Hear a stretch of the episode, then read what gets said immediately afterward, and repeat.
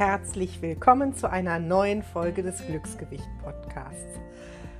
Bei diesem Podcast geht es um die Themen Ernährung, um die Themen Selbstwert und Selbstfürsorge und um das Thema deinen individuellen Weg zur Wunschfigur und zum Glücksgewicht zu gehen. Und das ganz ohne verbotene Lebensmittel und mit ganz viel Intuition und Achtsamkeit.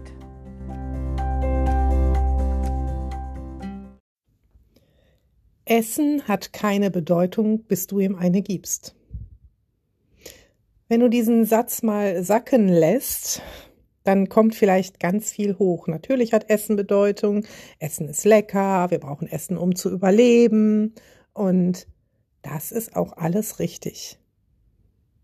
Die Frage ist, welche Bedeutung gibst du dem Essen? A, welche Bedeutung prozentual an deinem Tag?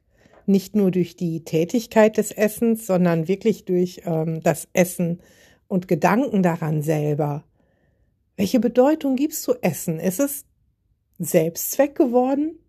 Selbstzweck nur darüber nachzudenken, wann du was wie essen darfst? Oder ist es einfach da? Nahrungsaufnahme, die durchaus lecker sein sollte, die unserem Körper Energie gibt, die ihm gewisse Nährstoffe und Bausteine gibt, die, wo, wo ganz selbstverständlich mit umgegangen wird. Ich habe Hunger, also esse ich.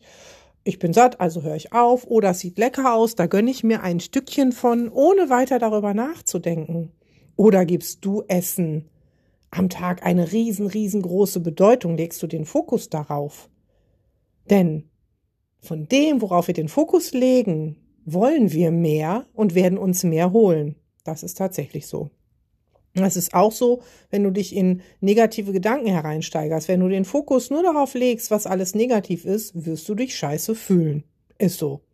Also ich glaube, das hast du auch schon mal erlebt. Und wenn du jetzt den Fokus nur darauf legst, immer übers Essen nachzudenken, was, wann, wo, wie viel, dann wirst du immer mehr davon wollen. Und die Frage im anderen Sinne ist, welche Bedeutung gibst du Essen noch? Ist Essen wirklich nur Nahrung, Baustoff und lecker? Oder ist Essen ein Betäubungsmittel, was dich ablenken soll von ungeliebten Tätigkeiten, Einsamkeit, negativen Gefühlen, von anderen Dingen, mit denen du dich nicht beschäftigen möchtest, egal ob Tätigkeiten oder Gefühle. Oder gibst du Essen noch die Bedeutung des Liebhabers, der Umarmung, die Bedeutung des Sozialen? Ohne Essen kann man ja nicht zusammen sein. Die Bedeutung des Besonderen, das gönne ich mir jetzt, weil ich es ja sonst nie tue.